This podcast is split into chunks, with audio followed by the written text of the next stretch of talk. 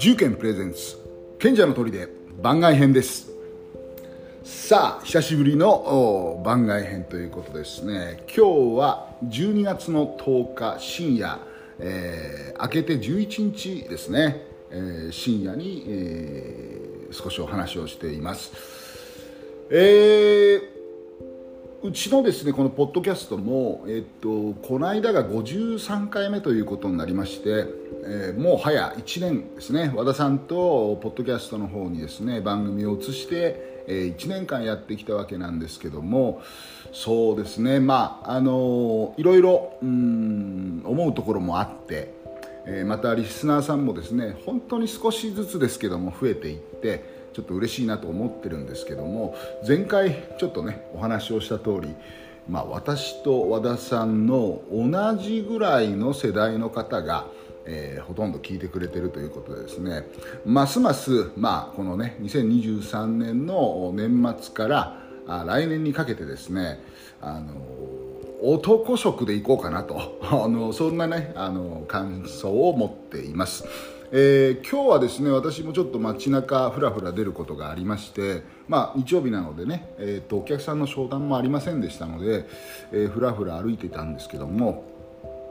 すごく暖かかったですね。うんえっと、車を動かした時夕方、えー、5時ぐらいですけど15度16度ありましたからちょっとね上着を着たまま車乗るとなんとなくねちょっと暑いなっていうようなねそんな感じで外出てったんですけども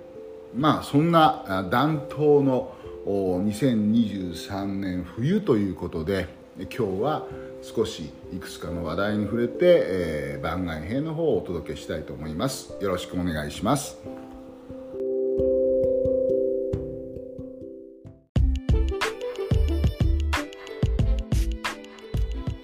はいそれでは、えー、今日はですねあの結構大きなニュース入ってきましたね。えっとまあこのポッドキャスト聞いてる方はね分かってると思います私はあの元野球少年ですからまあ大谷翔平君のねすごい契約が入ってきましたけどどうすごいのかっていうのをねあの多分野球をねご存じない方っていうのはあのどのぐらいの規模なのかっていうのはねあの想像がつかないと思うんですけどもまあすごいですよ。うん、今回の契約っていうのがどのぐらいすごいかちょっとねあの興奮しながら、うんまあ、話していきたいなと思うんですけどもあの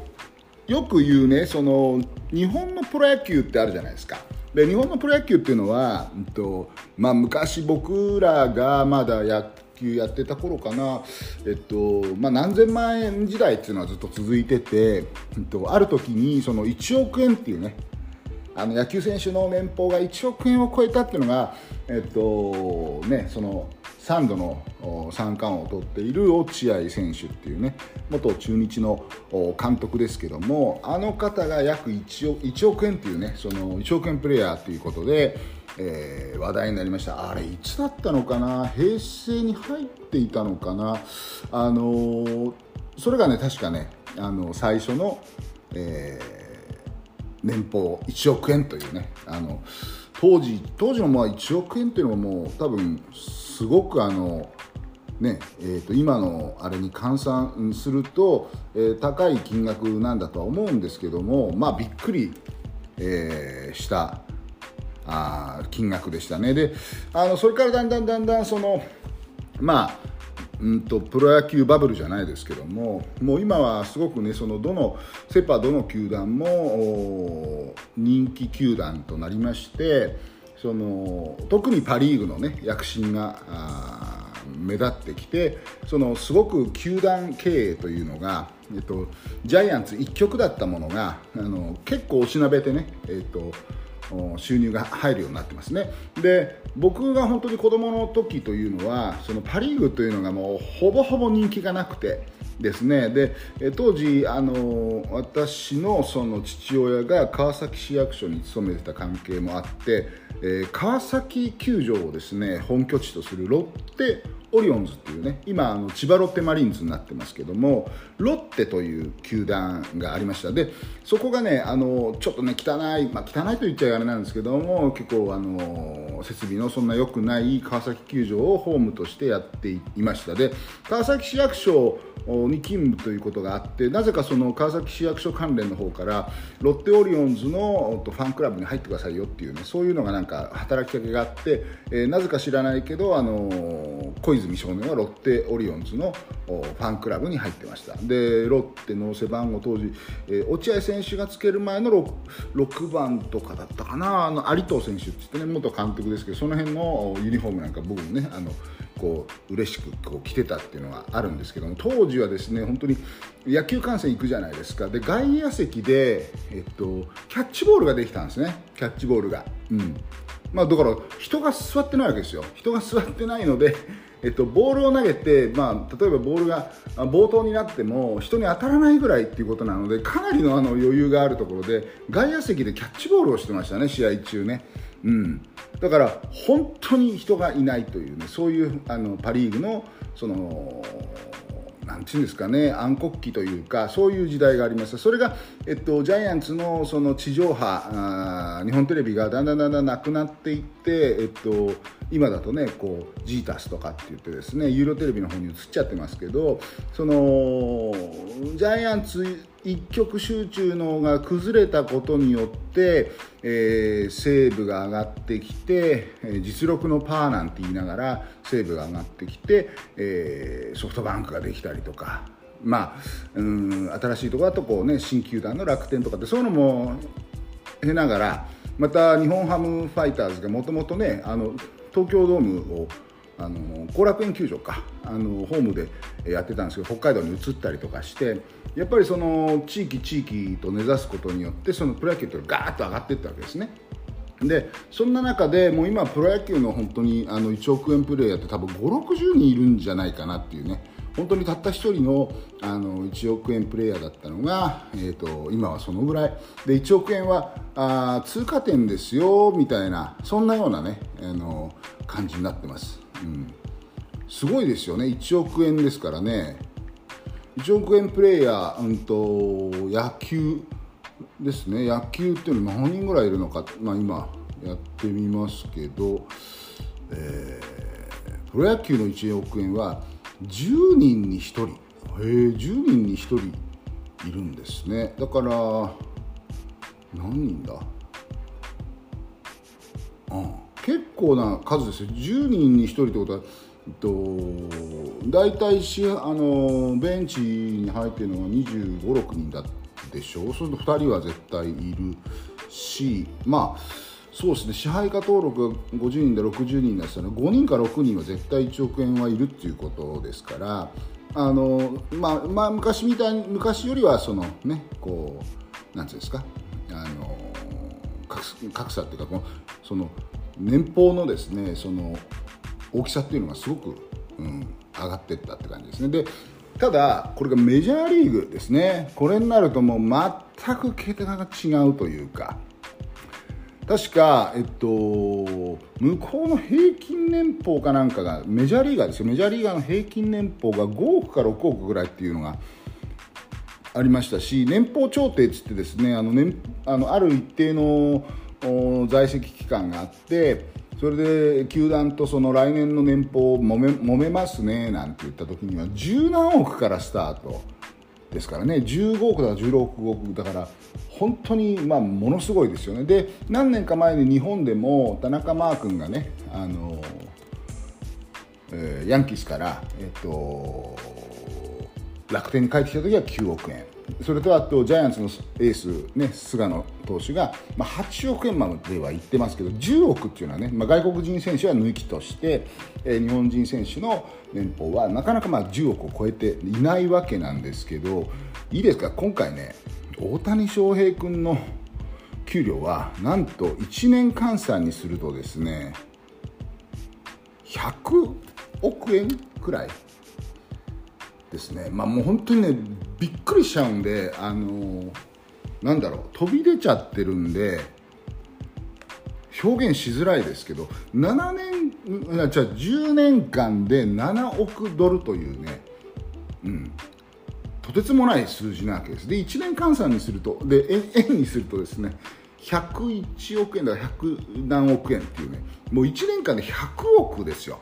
うん、でこれがどんだけすごいのかっていうとですねあの今までやっぱりあの日本人メジャーリーガーでも結構すごい、ね、ダルビッシュさんとかねそれとか、まあ、田中マークもすごかったですしあの最近だとねあの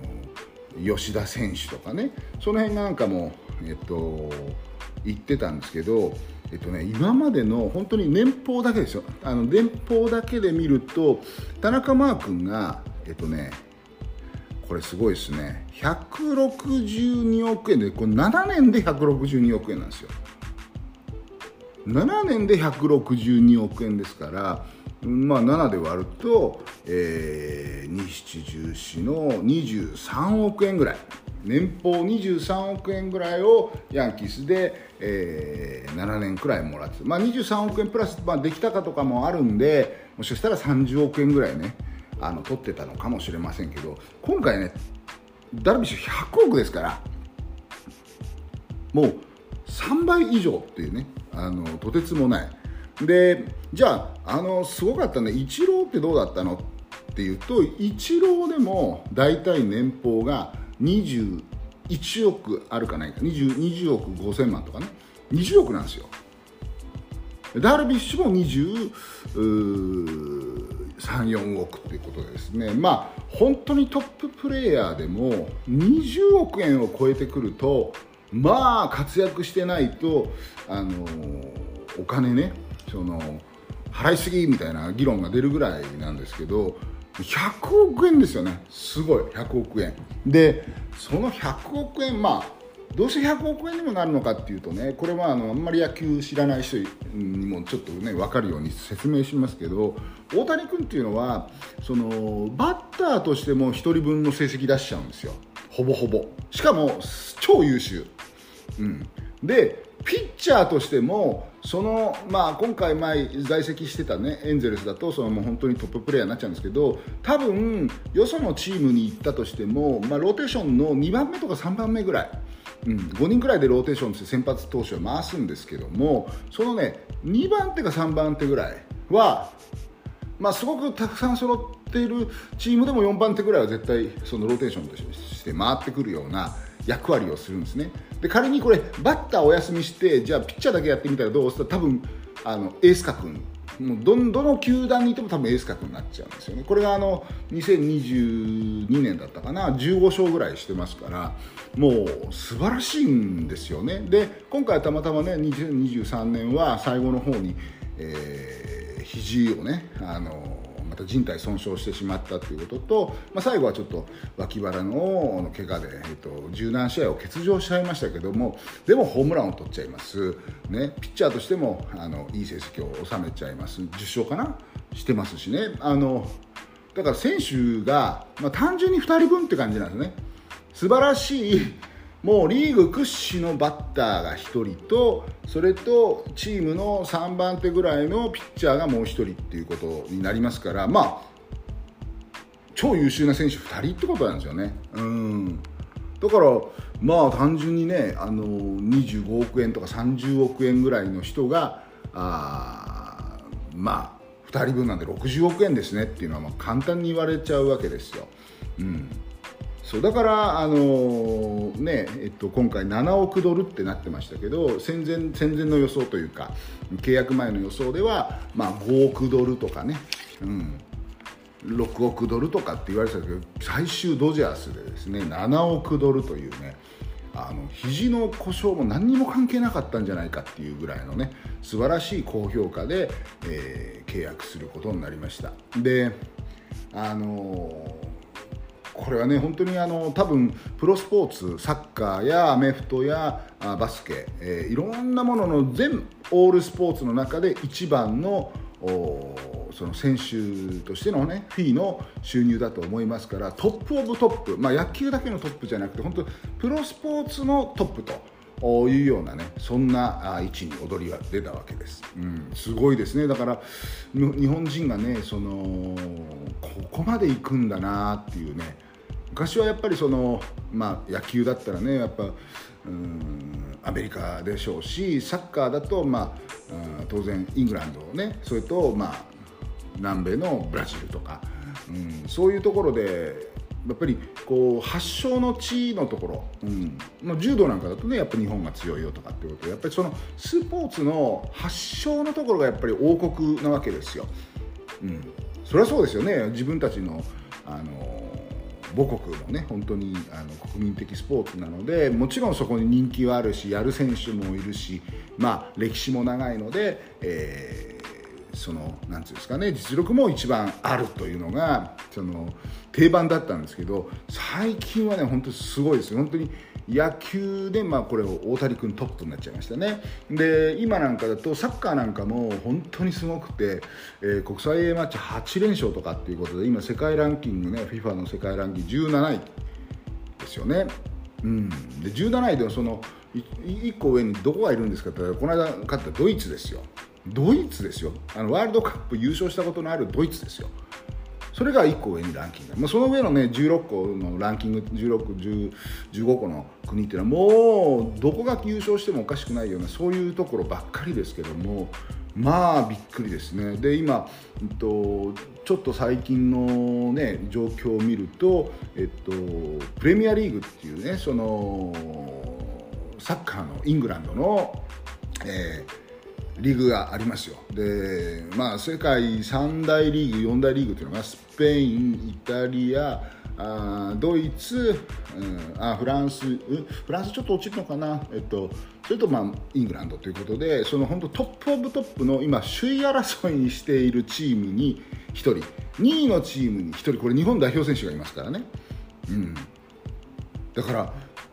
ね本当にすごいなと。あのでサッカー界隈ではですけどあのこの1回、2回、3回ぐらいの間のワールドカップの中で日本が優勝することもあるんじゃないかと。そのぐらい充実ぶりがあると。そして日本人は世界の各いろいろなリーグで、え、活躍してますよというのがですねすごく言われています、うん、サッカー強かったんだな、まあ、強くなったんだなというねそういうねあの時代になりましたね、まあ、本当に私がもう本当に若い時っていうのは野球もやっぱメジャーリーグはすごかったしサッカーも当時はようやっとワールドカップに出れますと、ね、出れる前のドーハの悲劇も見てますけどようやっと出れますっていうねそういう時代だったのが、うん、今じゃねその本当にトップを争うというですね本当にすごい時代になったなっていうのがね、えー、ニュースが飛び込んできましたね。でまああと、あのちょっとね気になるなっていうのが、あのちょっとさ冒頭オープニングでも言いましたけどあったかいですね最近ねあったかい。うん上着着いていくかどうか僕なんかどうしてもね家からまあ本社までっていうかその、まあ、車で行ったりもしますけどあの上着がね活躍しないんですよ。要はあのダウンがねあのクリーニングから戻ってきてるんですけど、うん、あのあうちはいつもあの冬になるとクリーニング屋さんにあの厚手のものバーンと送っちゃってで着て1着いくらだったかな？300円 ,300 円かな？だかなんかであのワンシーズン預かっておいてくれるんですけどで冬になるとこうね綺麗にクリーニングされたものがポンと戻ってきてこの間戻ってきてあのクローゼットに入れたんですけどあの全く活躍してないですね。うん自慢のね本当あのモンクレールが全くあの着る機会がなくてどうなっちゃってんのかなっていうねそんなような感じなんですけどでも少しですねあの先のことを見てみるとどうやらクリスマスぐらいには寒波が来そうだぞと。で年末もちょっと年末年始の寒波は、えー、少し、えー、注意ですよということでそこに急に冬が来るみたいです。うんなので、まあ、あのクリスマスぐらいには少しねこう外こう吐く息も白くなってイルミネーションがあってそして年末年始にはうん、まあ、もしかしたら雪がねちらちらっとなってちょっとした冬の感じが出てくんじゃないかなっていうね、あのそんなところです。でじゃあ私はね今年どうしますかねっていうことでもうこれすっかりねコロナの、えーえー、コロナ慣れをしてしまってですねここ数年は年末年始動いていないのでおそらく今年も、えーおうち正月というような感じになると思うんですけどね、あのどうなんでしょう、皆さんね、こう海外行ってるんですかね、あの私も、えっと、コロナになる前はあの、わざと年末年始に海外に行くようにしてたんです。あの寒いとこじゃなくて暖かいとこ行ってうんちょっと違った感じのねお正月をということで、えーやってたんですけど、え今年はまたまだそのコロナのねあれが抜けきれずちょっとおうち正月かなという感じですかね。それとあと、まあ、お正月になると皆さんね、あの初詣って行くと思うんですけどこれはですねえっとすごいです。記念記念のですね私多分寒川神社30回目のね多分参拝になる。30回目なのか31回目なのかちょっとおぼつかないですがまあ30回は行ってることは間違いないです。26歳になった年が多分 1, 1回目なんで今回55歳で行きますから多分30回ですね。これ1回も欠かしてないです。うん。寒川神社1回も欠かしてないです。前の会社その前の会社で転勤があってですね私はあの浜松にいたりとか茨城に行ってたことがあるんですけど年末年始には帰ってくるじゃないですか。で必ず寒川1人でも行ってうん参拝をしてましたんで、まあ、寒川神社に今年も行くのかなと。でこれね寒川神社もあのちょっとあのコロナでインフレを起こしてましてね。あの昔はですあの私会社やる前もそうですしあのその会社員時代もそうなんですけど自分の部下を連れてその部署ごとで必ずねあの寒川神社行ってたんですよ。うん、で会社を起こす起こしてこの今株式会社重建があ起きる起こす前の年かな。それはね確か1人で僕行ってますね、うん、あのまだ会社辞めて、えー、どうしようかなという時だったんで多分1人で行ってるんですけど、えっと、その後、まああの会社のね、あの部下たちを連れてまただんだんだんだん人数が多くなっていくんですけど必ずねこうルーティンしてたのが、まあ、参拝をするじゃないですか。で、えっと、去年のお守りを奉納してえー、新しいお守りを買います。そして必ずね絵馬を買うんですね、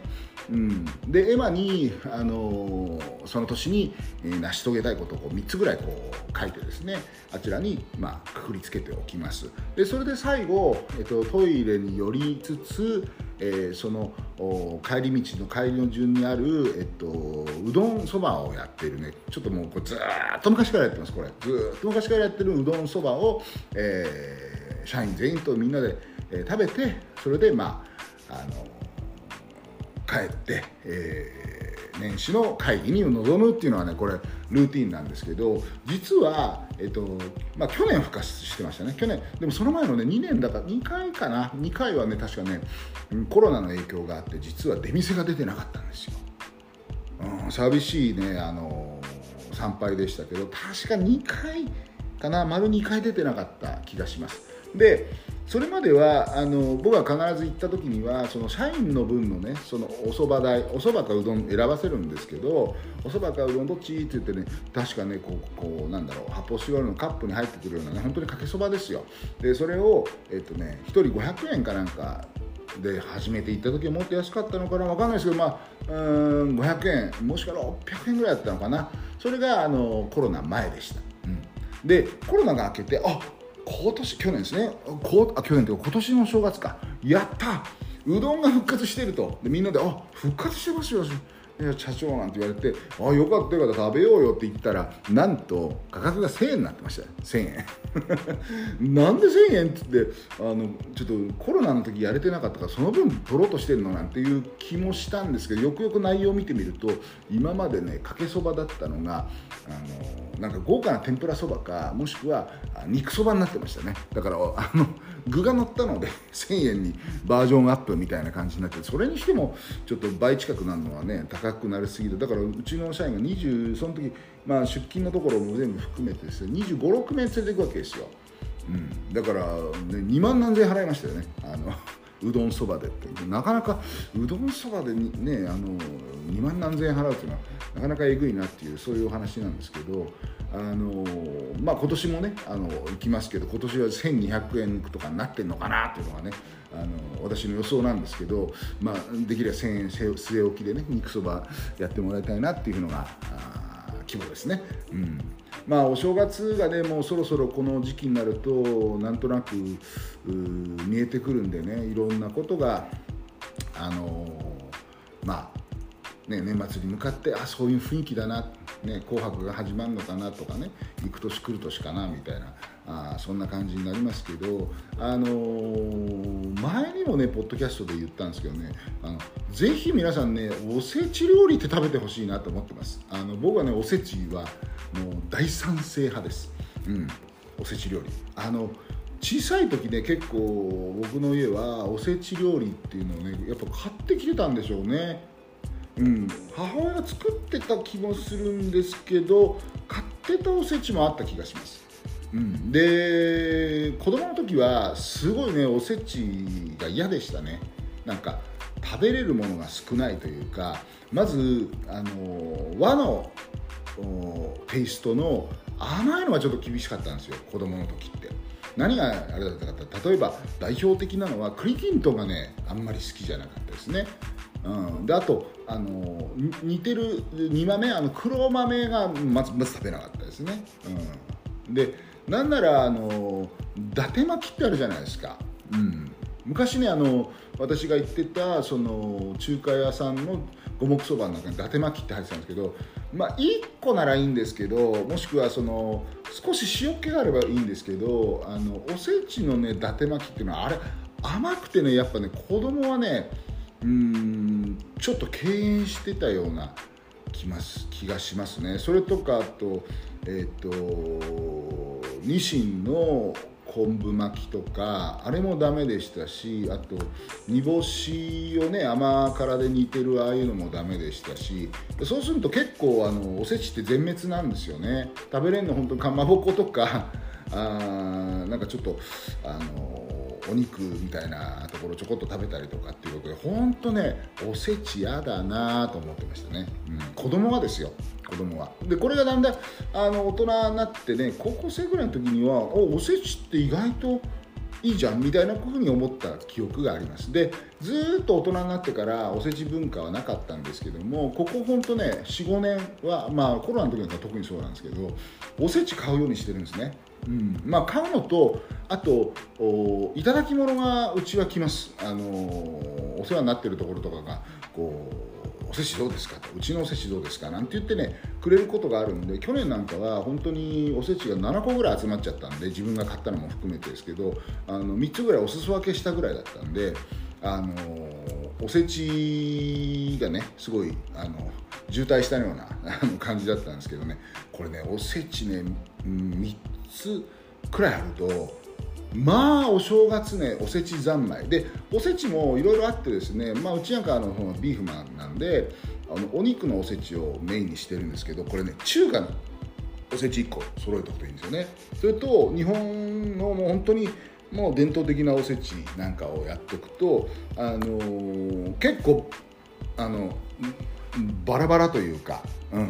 あのー、今おせちのその何ていうんですか？その、えー、種類がですね結構増えているのであのかなりあのバラエティーに富んでというか飽きずに3日間とか飽きずにおせちそしてお餅おせちおそばみたいなねそんな感じであの3日間4日間あのだらだら過ごせますんであのぜひねおせちってねおせち文化こう日本のおせち文化って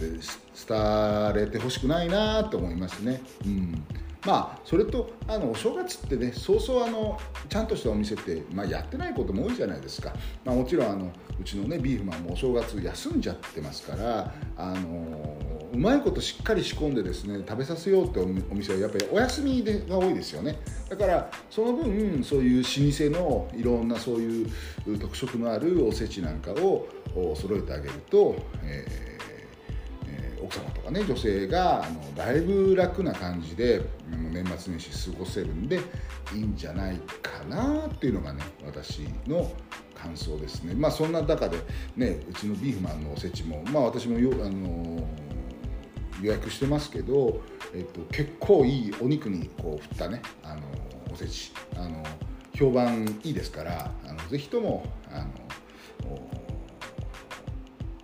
お求めいただければなっていうのはねちょっと希望ですね。それとあと、えっと、僕がこの年末ですっごい楽しみにしてるのが実はあの総合格闘技ね雷神というの総合格闘技とあとまあ中にはキックの試合とかもありますけどその雷神というねその格闘技イベントがね12月の31日に、え開催されます。でこれはちょっと我々の仕事とも関係しててあのうちとねアレクさんのところで共同でやってるそのリホープっていうその HMB サプリメントですね。これがあの実は雷神とちょっとあの関係ができまして雷神の公認サプリメントということで公認をいただいたこともそうですしあの雷神のその、えっと、会場でもねあの買えるようなのが雷神の前回の埼玉スーパーアリーナでもね開催されてたんですけど会場でも買えますよみたいなそんな感じになっています。でまあこのですね雷神がそのサプリメントのことは置いといてすんごいカードが目白押しなんですよね。まあ、格闘技知らない人はあんまりあのこの話あのつぼらないかもしれないんですけど実は格闘技大好きオタクというか我々男子はですねめちゃくちゃ熱いカードがあ目白押しなんでこれはねちょっと31日はもうテレビ来神一択になるかなっていうかねそんなあ気配が僕はしてます。あテレビないのか。だから、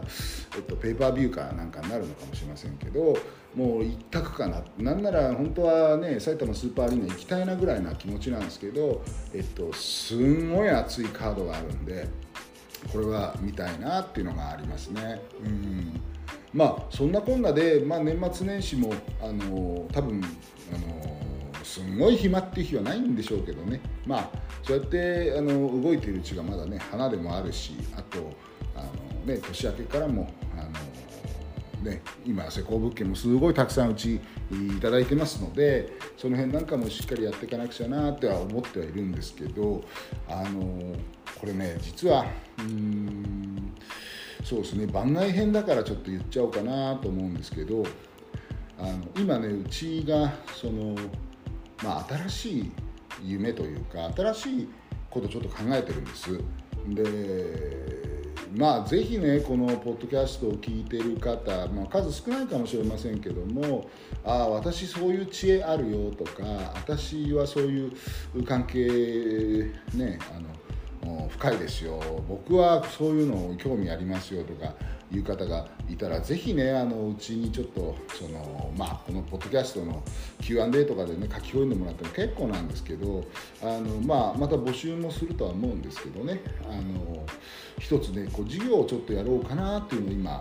構想しています。でまあそれもちょっとねあの少しだけお話しして今日の特別編をね終わりにしたいと思うんですけどあのあと少しだけ、えっと、お話しする時間が欲しいと思いますので一旦ここでねあの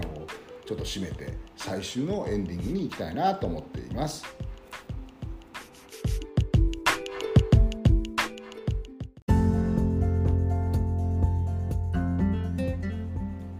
はいそれではえっ、ともうね、えー、だいぶ話しましたね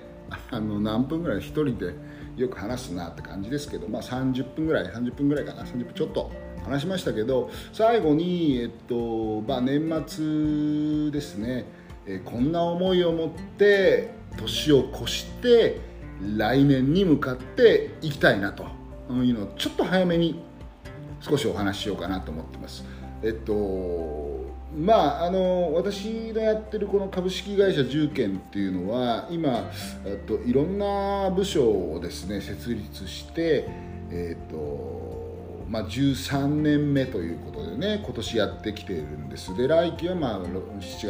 6月を締めて14期目15期目っていうになっていくんですけども、えー、ありがたいことにまあいろんな部署を立ち上げてきて、まあ、それぞれがあの人が入ってくれてそれぞれにその売上げが上がって、えー、何らかの形で社会貢献ということができているように自負しています。でこの間ですねちょっとその私のフェイスブックとかでもあの触れたんですけどもあの先日その、えっと、私どもで注文住宅をやってるお客様いるんですよね。でその方の、えっと、古くから持たれてたあお土地を譲ってもらうことになりました。まあそれはいろいろなその、まあ、中盆住宅って言ってもご自宅とそのアパートをね建ててくださってるすごい大地主さんなんですけどもまあそのなそのお話の中でその土地の有効活用をしていく中で、えっと、ここの今使ってない土地があるんでどうかなっていうことをお話をいただいてえっと、ありがたいことに私でうどもでそこは仕入れ仕入れということでね、まあ、仕入れの部門流通部門っていうんですけども、えっと、住宅のお客様からその流通のお客様ができましたよと。ね。えー、そんなような話がありました。で実はその流通で、まあ、仕入れてその今これからの造成工事とかその辺をやるんですけどこれがですねまた注文住宅のお客さんがそこを、えっと、うちの不動産部から買ってくれるというね。本当にあの呪術つなぎなんですけど、まあ、お客さんから売ってもらったものをまた自分たちのお客さんがまた買ってくれるっていうねこれ一つすごいいい連携があったなっていうのが実はありました。でその先月なんかも実は注文住宅のそのモデルハウスの方に来たお客さんがあ2件ですかね。その土地探しからじゃあ重建さんやってくれないかっていうことで不動産部の人間がこうバックアップをする中でその建築をするための土地をまあ2つぐらいこう買ってたりとかですね。あと先日はえっと、イデアルボディプロジェクトといってねあの私どもでやっているそのおおパーソナルデータジムというのがみなとみらいにあるんですけどそちらの会員さんがですね会員特典を生かしていただいて、えー、ちょっとした忘年会ミニ忘年会をですねビーフマンの方でやってくれるとか。まあこういう動き。またあのビーフマンからもあの実はあのイデアルボディボディプロジェクトの方にその会員さん体験会をやってやりませんかってこう、ね、ご紹介いただいたりとかあのここに来てですねすごい他部署間連携というのが非常にできていてあの本当に嬉しいねその年末を迎えようかなっていう感じになってるんですけどこれはもともといろいろなこう部署を立ち上げていく中で多分これあの創業の3年目とか4年目に私の方がねしっかり練り上げたものがあの弊社のその経営理念というものなんですよ。で経営理念って何って言ったら、まあ、全社員がねそれを理解しそれを実現するためにその仕事を通じて社会貢献していくっていうねその会社のもう本当に背骨みたいなとこなんですけどもそこはあの我々はあの、えっと、顧客創造というねあのちょっと聞き慣れない、えー、文字、まあ、私が作った言葉なんだけども顧客創造というものを、えー、掲げています。顧客っていうのは普通の顧客ですよね。お客様のこと。で創造っていうのは作る。創造あのそうですね作る。創設とか創創業とかの創ですね。で、えー、造は、まあ、あの造船所の造です。そのまま創造、ね、顧客創造、まあ、要はお客さんを作るという意味合いなんですけど顧客ですから、うんと、顧客を作っていくっていうそういうねあの理念なんです。これどういうことかっていうと自分の部署でめちゃくちゃいい仕事ができたら次の部署の顧客にならないっていうそういうことなんですよ。だから今回、えっと、自分たちが、まあ、自宅とアパートを、えっと、建設をしてくださってるお客様から土地を譲ってもらえたのも実は顧客創造だよねと。でまた自分たちが一生懸命家を建てようとしている人から土地の、えー、検索土地の売買まで頼まれるのも顧客創造だよね。自分たちが自分が一生懸命やってたらじゃあ重慶さんがやってる焼肉も食べ行っちゃおうかなっていうのも顧客創造だよね。で実はあの私どもあのビーフマンドットエグゼという 3x33 人制バスケットボールのプロチームを持っていますけどもあちらのえっと東山田のね地下鉄の東山田の駅裏にですねあのバスケットコートがあるんです。であちらの土地は実はですねどういうことかっていうと以前もう本当にもう10年以上前なんですけども私どもで注文住宅を建ててくれたお客様があそう重建さんそんなスポーツやるのとうちが持ってる駐車場車どかしてあげるから貸してあげるわって貸してもらってるあそこ借地なんですよ、うん、だから全てがねこう一回こっきりじゃなくこういろんなことをつなげていきたいなっていうのが我が社の、えー考え方であったり理想であって現に私のお客さんだとあの最多で、えっと、1人のお客さんが6回取引をしてるっていう人がやっぱりおりましてね。あのそういう方もうとにかくいろんなことをもうもう重点に任せてくださいみたいなねそういうようなねあの体制をとっていきたいなと思っていまして先日実はあの今リハテラスというですね私どものえっとその通所介護。その要は、えっと、介護要介護要支援とかっていうですね、まあ、65歳以上のその身体的にその、うん、もうちょっとそのね、えっと体力をつけていった方がいいよ体力機能をつけていった方がいいよっていうそういう方々を、まあ、施設に連れてきて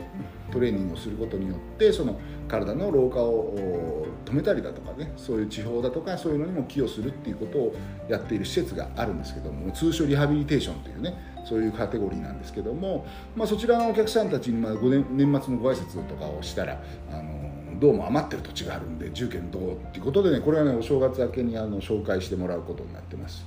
うん、でこれだけねあのいろいろなことをこう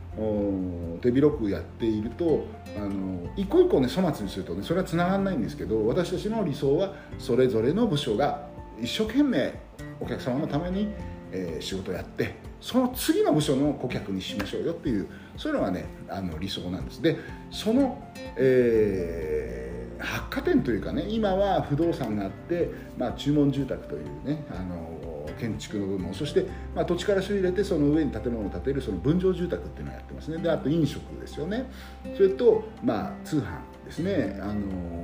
まあ、肌の弱い方向けのその通販をやってたりとかあとは、えー、リハビリのねさっきの介護部門。ですよねそれと、まあ、子どものバスケットボールスクールやスポーツチームの運営とか、まあ、そういうことをやってたりするわけです。うん、でまあかねてからねそのぼんやりですけどこう夢みたいなのを持ってたのが実はあってえっと子供のことやりたいなと思ってたんです子供のこと。うんどういうことかっていうと、まあ、バスケットボールはねちょっとあのそのお子さんからっていうことで小学校ぐらいの子から小中高大人のクラスってありますけどもそのバスケットボールっていうのは、まあまあ、いわゆるその娯楽スポーツなんですけどその社会問題になっているそのなんていうんですかねえー、待機児童の問題だとかもしくはうんそうですね最近だとこう発達障害の子どもですとか、まあ、放課後デイとかっていうねそういう分野があるんですけどもそういうことも、えっと、この企業として取り組むべきじゃないのかなというのをちょっと数年ぐらい前からあ思ってまして、まあ、我々のその、ね、あの介護施設で、えーまあ、やってきたそのノウハウというかそういう福祉関係のマインドをですねどうかそっちの方にも使えないのかなっていうのは一つ思ってましたね。だからこれねどうしようかなっていうことです。それとあと実はその先ほど言ったその介護施設が目覚ましい成績というか目覚ましい評価を受けていまして鈴木区内でおそらく多分今人気ナンバーワンの介護事業所になってます、うん、でなんでっていうね話をちょっとしますけどあんまりこれ僕ちょっと話したことないんですけどあの介護施設にですね今私どもが抱えているプロバスケットボール選手要は 3x3 のプレミアリーグに出ている選手が社員でですね今1234人いるのかな、うん、で今度また新しく来年にもう1人入ってくるんですけどそれとまああと先先月からあの実はトライアスロンの選手をジムの方で雇ったりっていうことでそのスポーツの、まあ、プロと言えるような人たちが今度6人になるんですよね。うん。で彼らのうちまあ4人今そうなんですけど実は代わり番号でその介護施設の方に介助員として入ってもらってるんですよ。時にはバス乗ってっておじいちゃんおばあちゃんを迎えに行くとこからやってもらってるんですけどなんでスポーツ選手がって思うじゃないですか。実は、まあ、ジムでスポーツ選手が働くっていうのはすごい分かりやすいんですけど介護施設にそのスポーツ選手を入れたっていうのはあのある時ですねその介護施設をやろうかなと思ってた時に、えーと、いろんなスポーツ器具を入れる準備をしてたんです。でそのスポーツその要はそのおじいちゃんおばあちゃんが使うその器具はですねスポーツ選手が使ったらどうなのっていうことで彼らに、えー、ちょっと使ってもらう試しをやったことがあったんですよね。そしたら、えっと、半分ぐらいは僕らでも使えるぐらい結構いいもんですねと。で半分ぐらいは僕らだとちょっと負荷が軽いんであれなんですって言ったんですけど、まあ、半分ぐらいは何スポーツ選手が使えそうなんだねっていうのは一つだったんですね。それとあとそのおじいちゃんおばあちゃんのそのリハビリという、えー、話をした時にえっと、あリハビリですかいいですねっていうあのスポーツ選手からそういう声が上がった時にやけにねそのリハビリっていう言葉に彼らにそのなんだポジティブ感が感じたんですよ。で僕はあのその介護施設をややった時に例えば自分とこのおじいちゃんおばあちゃんにリハビリ行ってきなよって言った時になんかあのダメになったものをこう回復させる感じで、えー、リハビリという、えー、言葉を使っていたのでどっちかというと、ネガティブ。だから家族が例えばおじいちゃんさもうこれ以上さ体弱んないようにさリハビリできなよって言うとなんかやらされてる感があってなんかすごい嫌だなと思ってたんです。うん、それがあのうちのスポーツ選手にリハビリって話をしたらリハビリいいですねってすごいめちゃくちゃこうなんだろう声のトーンなのか受け止め方がなのか分かりませんけどすごいポジティブに感じたんですよね。うん、であのリハビリって何？君ら、うん、ちょっと聞きたいんだけどあの君らにとってポジティブなワードなの？それともネガティブなワードなの？それはポジティブですよっていう、まあ、僕が聞聞いた通りなんですよ。うん、でどうしてかって聞いてみたら実は彼らは、えー、と1年間365日のうちある選手はもう半年間ぐらいどっか痛くしながら試合出てますって言うんですよ、うん、足なのか、まあ、腕なのかどこなのか分かりませんけどどっかしらこうちっちゃな怪我っていうかちっちゃなあのなんですかね損傷をしながら、まあ、ごまかしごまかしその、えー、試合に出てますと。うん、1年間365日全く怪我ないっていうのは本当に、ね、あの全く綺麗にクリーンに怪我がないっていうのは本当3か月とかぐらいなそうです。本当にちょっと足をひねってみたりとかちょっとあの筋肉痛めたりだとかどっかがこうなってでね彼らはそれを、えっと、試合までの間に、まあ、回復させたりとかリカバーするんですけどそこにリハビリという言葉を使ってたんですね。うん。で彼らにとってはリハビリっていうのはダメになったものを回復するんじゃなくて試合に出るためのその準備というか試合に出るため試合にしっかり出て活躍するという目的を果たすための間の工程の作業のことを言っていてすごくポジティブだったんですね。うん、だそっかと。それを聞いたのもすごく嬉しかったのもそうなんだけど何お前らって何？1年中とか8ヶ月9ヶ月リハビリやってんの？って言ったらそうですよと。腕ちょっと痛めてちょっと休ませたらそれをこう戻すのにこういうふうにしたりとか足なんかも下半身なんかもそういうことをするようにします。そう。君らって何？バスケットボールのプロでもあるんだけどリハビリのプロじゃんっていうねここに気がついたんですよ、うん、すごいなって。これは発見だなと思って。じゃあ君らってそういうおじいちゃんおばあちゃんたちにその体のそのリハビリの仕方を教えるのってできるんじゃない？ですかものの見事できました。で彼らものすごく、まあ、おじいちゃんおばあちゃんにすごい受けもいいんですけどもまああれですよね。その筋骨隆々としてて本当に健康体だと思ってる彼らでもリハビリをしているんですよっていうおじいちゃんおばあちゃんにポジティブなイメージを与えるにもこれ一役買いましたね。で彼らに代わり番号に入ってもらうようにしたんですよ。でこれもやってねも3年目4年目に入るのかな？3年目か。あの続く中であそこの重県のさリハテラスはさプロのバスケ選手いるよって言ってね。すごいのがいるよそういうのが教えてくれんだよって言ってね。まあ、所長はもう針の免許も持ってたりとか、まあ、他のそのいわゆるそのリハビリステーション施設の中身と全然陣容が違うので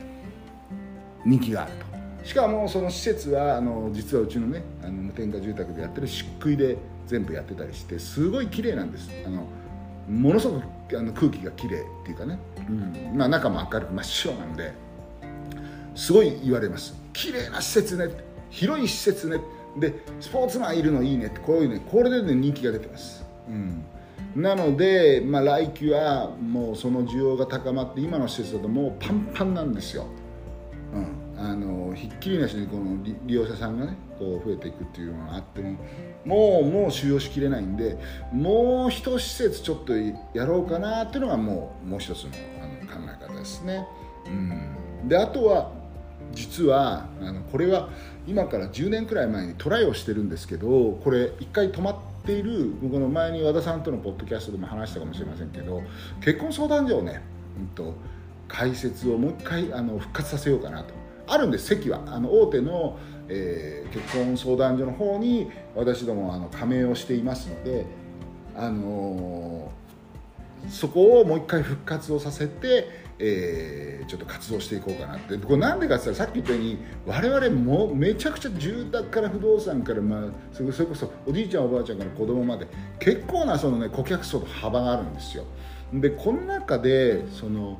どうでしょう？今のねその晩婚化とかそういうのがこうあるんじゃないかと。で昔ちょっとやり始めた頃はまだまだ結婚相談所がこうねあの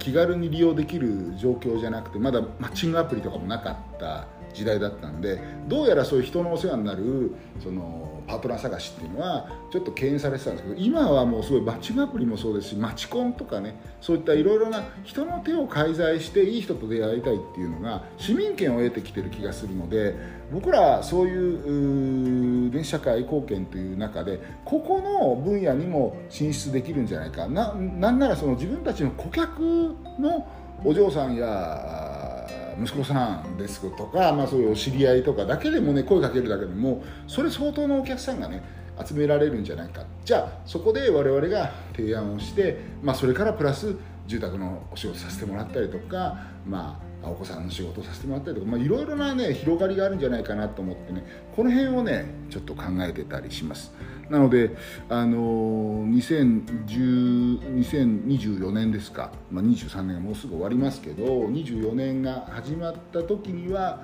どれかその3つのね軸のうちどれかちょっと手をつけながら新しいねこう夢に向かっていきたいななんていうのをちょっと思っていたものですから今日なんとなくあったかいあの暖冬のね冬にふと思いついてあ久しぶりに番外編で話してみようかな、うん。ね、年末ちょっとあの差し迫る前にそんな気持ちになったのでちょっと今日はお話をさせていただきました。あのぜひですねあの我々重県が提供しているサービスでたくさんありますのであの本当にもしよかったらねあの一つ縁を持ってもらっていろいろなお客さんになっていただければなと。またあのこのポッドキャストねあの